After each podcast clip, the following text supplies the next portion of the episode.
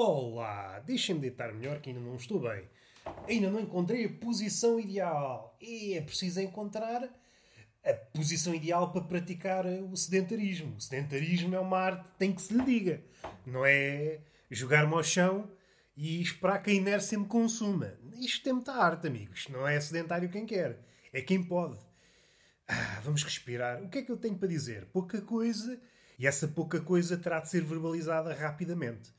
A bateria está a acabar e eu aborrece-me trocá-la, ou pôr pilhas, ou raio que parta. O que é que se mete aqui? O que é que se bebe aqui? Saberia responder. É licor beirão. Mas o que é que se mete aqui?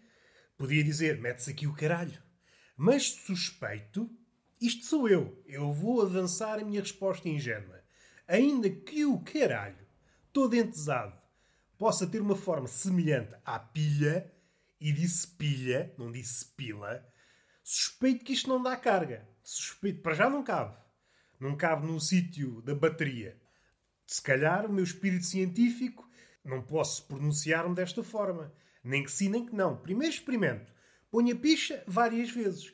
Isto é a ciência, não é experimentar uma nem duas vezes. Temos de experimentar várias vezes e assim percebemos o padrão. O padrão, enfiar a picha.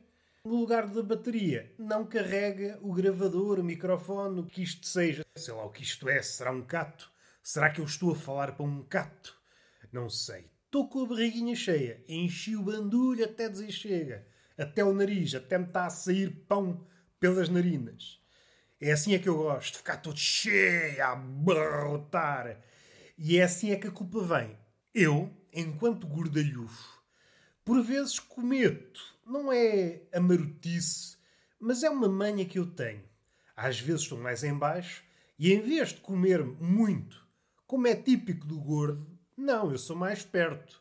Eu sou um gordo esperto. Como menos do que seria suposto. Não faz sentido, não faz não. Porque, seja o gordo, seja outra pessoa qualquer, o homem tem propensão para se refugiar na comida. Quando as coisas correm mal e nada está certo no mundo e nós não temos dom para fazer canções, qual é a última escapatória? Qual é o nosso refúgio? Exato, a comida ou cona. A cona, como nós sabemos, é mais esquiva, não anda aí. A época de caça da cona Começa em agosto aqui no Algarve. Ainda não posso caçar cona. Então resta a comida. Contudo, se eu comesse, ainda que eu fosse com esse intuito de arranjar algum aconchego, nós sabemos, se comermos muito, há uma espécie de talão que chega assim que nós acabamos a refeição. E esse talão chama-se culpa. Ora, isso não resolve nada. Do ponto de vista do gordo, o gordo já se sente culpado por ser gordo, mais a culpa que vem de fora, nós sentimos culpados por uma série de coisas, então temos duas fatias de culpa, tentamos encontrar o aconchego. Durante a comezeina, essas duas culpas ficam um bocadinho afastadas, mas assim que comemos demasiado, acabamos a refeição, essas duas culpas aparecem e aparece uma terceira que nasce devido ao facto de termos comido muito. Ou seja, ficamos com três culpas. Na natureza nada se ganha, nada se perde, tudo se transforma. A comida transformou-se em culpa. E a isto não chegou o Sr. Lavoisier. Não tinha esta cabecinha. E é por isso que eu dou esta reviravolta. Quando eu estou triste, como menos. Que eu não preciso mais culpa. Mais culpa podia-me fazer resvalar para o suicídio. Ou uma coisa assim capaz de me fazer mal. Sou rato. Só quando me sinto bem é que eu como. Assim fico com a culpa de ser gordo, já tenho. A culpa exterior, vá, resultante das outras coisas, vá, vamos supor que não existe, como fico com duas culpas. O máximo são três culpas. Três culpas pode levar-nos a fazer coisas estranhas. Esta é a minha teoria. Se vale a pena dizer às outras pessoas, não. As pessoas não podem ficar com esta informação. Isto é informação preciosa dos gordos. Isto é só para os gordos. Se tiverem um amigo gordo, digam: Amigo, gordo.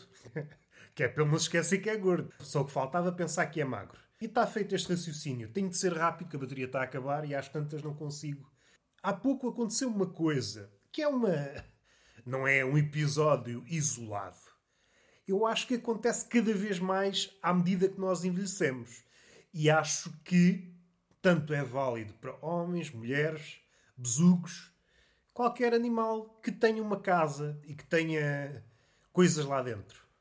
A nossa relação com as coisas vai ficando assim um bocadinho estranha. Antigamente nós lembrávamos de tudo, onde deixávamos as coisas, e agora é sempre uma carga de trabalhos. Eu acho que a velhice é uma magia que transforma os objetos, sobretudo aqueles que mais precisamos, tais como carteiras, chaves, telemóvel, comando, sobretudo esses quatro. É este quarteto, este quarteto de ninjas. A velhice é a magia que transforma objetos em ninjas. E vocês já se devem ter dado conta. Quanto mais velhos são, mais difícil é achar cada uma destas coisas. Essas coisas. E não vou repetir que já me esqueci. Até me esqueci de, do que é que eu estava a enumerar. Mas podemos acrescentar outras coisas. Há uma coisa que, quando em vez perco, mas não é com essa frequência, que é os óculos. Que para mim é um inferno. Alguém que vê mal perde os óculos, como é que procura uma coisa se não vê? Epá, é um castigo. Andei-o a palpar a casa toda. Está bem que encontro. Encontro os óculos, mas só depois de apalpar a casa toda.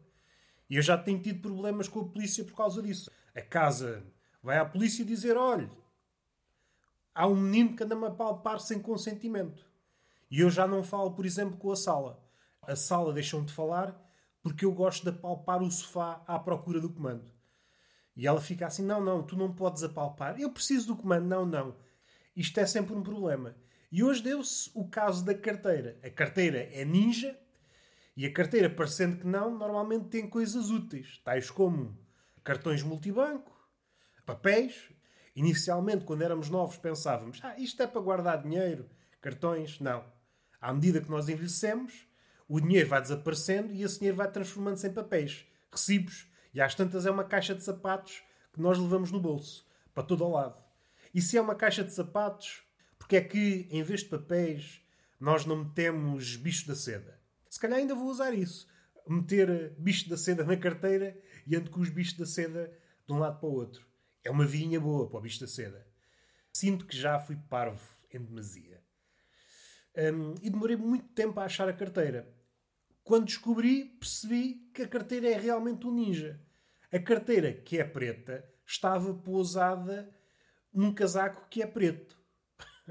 E eu andei pela casa feito maluco. Ei, onde é que eu deixei a, a carteira? Onde é que eu deixei? Revirei merdas.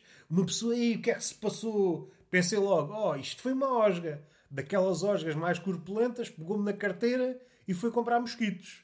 Que elas já estão fartas de andar aí com a língua de fora à procura de mosquitos. Assim compram logo mosquitos às chacas. Até fui ao carro da minha mãe, lá fui eu, saí de casa, lá lá que ela mora perto. Às vezes cai-me. Às vezes estou sentado no banco e a carteira cai. Não sei se vos acontece. Já me aconteceu muitas vezes. Já me aconteceu a ir pagar, jogar as mãos à carteira ou ao telemóvel. O quê? Perdi! E ando feito parvo. Para mim é fácil. Há pessoas que precisam de se sentir inspiradas para fazerem de parvo. Eu não. É basta estalar os dedos e já estou no papel de parvo. Não tenho carteira. E a pessoa? Assim não leva. Não levo. Tenho de deixar as coisas. Primeiro que me lembre que posso eventualmente estar no carro. E por sorte está sempre no carro. Por sorte, sou um parvo, mas sou um parvo consistente, que deixa as coisas sempre no mesmo sítio. A velhice é muito isso. Passar metade do dia à procura de coisas. Que isto normalmente é uma sequência. Hoje não foi, mas às vezes é uma sequência. É achar uma coisa, por exemplo, a carteira, e percebermos: epá, então onde é que está as chaves do carro? Vá a outra volta. Achamos a chave do carro, perdemos a carteira de novo. Vamos a... E é isto. A vida de uma pessoa adulta, metade do dia, é por isso que as pessoas adultas normalmente acordam mais cedo. Que é para passarem mais tempo à procura de chaves e coisas assim. É, adultos do caraças. A cabecinha está feita em frangalhos. Outro assunto que eu não posso demorar muito é. Isto é só uma à parte. Há pouco, antes de começar o podcast, vi umas almofadas em forma de cona. E eu pensei: olha, sim senhor, vou comprar uma almofada dessas que é para descansar a cabeça do caralho. Também merece. Não é só a cabeça de cima que merece descanso. Findo esta à parte, vamos para aquilo que realmente importa. Eu suspeito E eu aqui não estou a fazer comédia. Eu acho que o frango assado é superior à mulher. Não é a primeira vez que eu falo no frango assado. Já há vários episódios neste podcast. Já escrevi crónicas sobre o frango assado, exibir o meu amor pelo frango assado, mas nunca pus as coisas segundo esta comparação. Pode parecer polémico, mas não é cómico. Isto é a verdade. E eu suspeito que não estou sozinho nesta, nesta afirmação. A mulher é inferior ao frango assado. E agora vamos lá tentar justificar isso.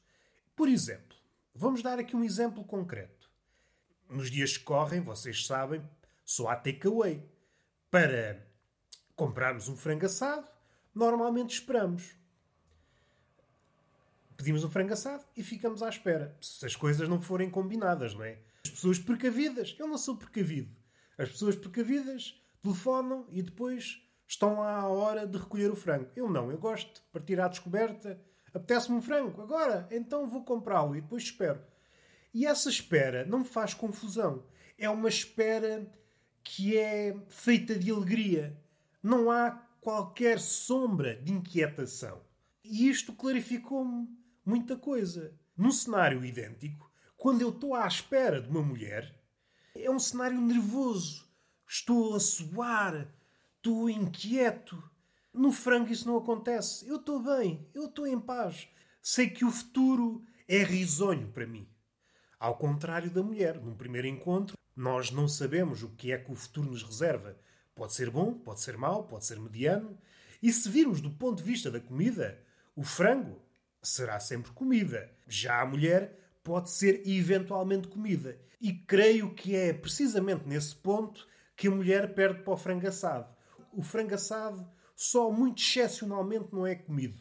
A não ser que haja um cataclismo, um meteoro, um sismo de proporções que derruba a churrasqueira, mas aí suspeito que há um bocadinho de empatia e eu, ao ver aquilo tudo derruído, penso: olha, vou fazer uma omelete que se foda. Acho que posso esquecer facilmente o frango assado, mas em condições normais, o frango assado virá ao meu encontro para ser comido. Já a mulher, como ser dotado de livre-arbítrio, estou sempre sujeito aos quereres dela. Ela pode querer, pode não querer, pode não querer agora. Ou seja, é uma promessa de comida. E esse futuro que nós não sabemos adivinhar causa-nos inquietação. Daí fez como comecei este raciocínio. O frango assado é superior à mulher. Fiquem com esta. Se calhar há muita gente na minha situação, só que nunca tinha verbalizado. E eu até posso alargar este raciocínio. Se calhar não ficamos por aqui em termos de relação. O frango assado é superior à mulher. Para mim, qualquer farnel é superior à mulher. Qualquer comida é superior à mulher pelo mesmo motivo. A comida será sempre comida e a mulher não. A mulher pode ou não ser comida. Se calhar não sou heterossexual. Se calhar sou farnel sexual. Isto é, um ser humano que sente atração pelo farnel. Era isto que eu queria dizer. Sou farnelossexual. Será que há mais farnelossexuais por aí? E ficamos assim. Hoje é um podcast mais curto, a bateria está nas cascas e não vale a pena alongar-me porque corro o risco de ficar a meio. E nós não queremos que as coisas fiquem a meio. Ainda mais, além disso, estivemos a falar de pitéus, de farnéis, de petiscos, patuscadas e agora ficávamos a meio. É pior que uma foda deixada a meio. Uma foda deixada a meio, essa já não a terminam, é das coisas mais tristes. E eu não vejo os padres na missa a falarem sobre isso. Falam do inferno, do apocalipse, mas não falam das fodas deixadas a meio. E está feito. Ponham 5 estrelinhas no iTunes para o menino subir por aí acima ou subir por aí abaixo. O que importa é que ponham 5 estrelinhas. Sigam-me no Spotify, se não tiverem iTunes, no SoundCloud. Se quiserem comentar alguma coisa ou mandar mensagem, estou à vontade. Tem é de ser elogio.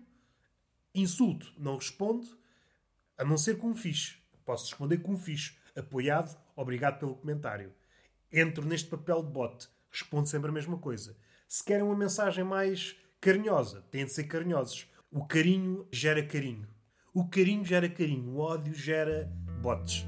Costuma-se dizer o ódio gera ódio. Não. No meu caso, o ódio gera botes. Um comportamento maquinal.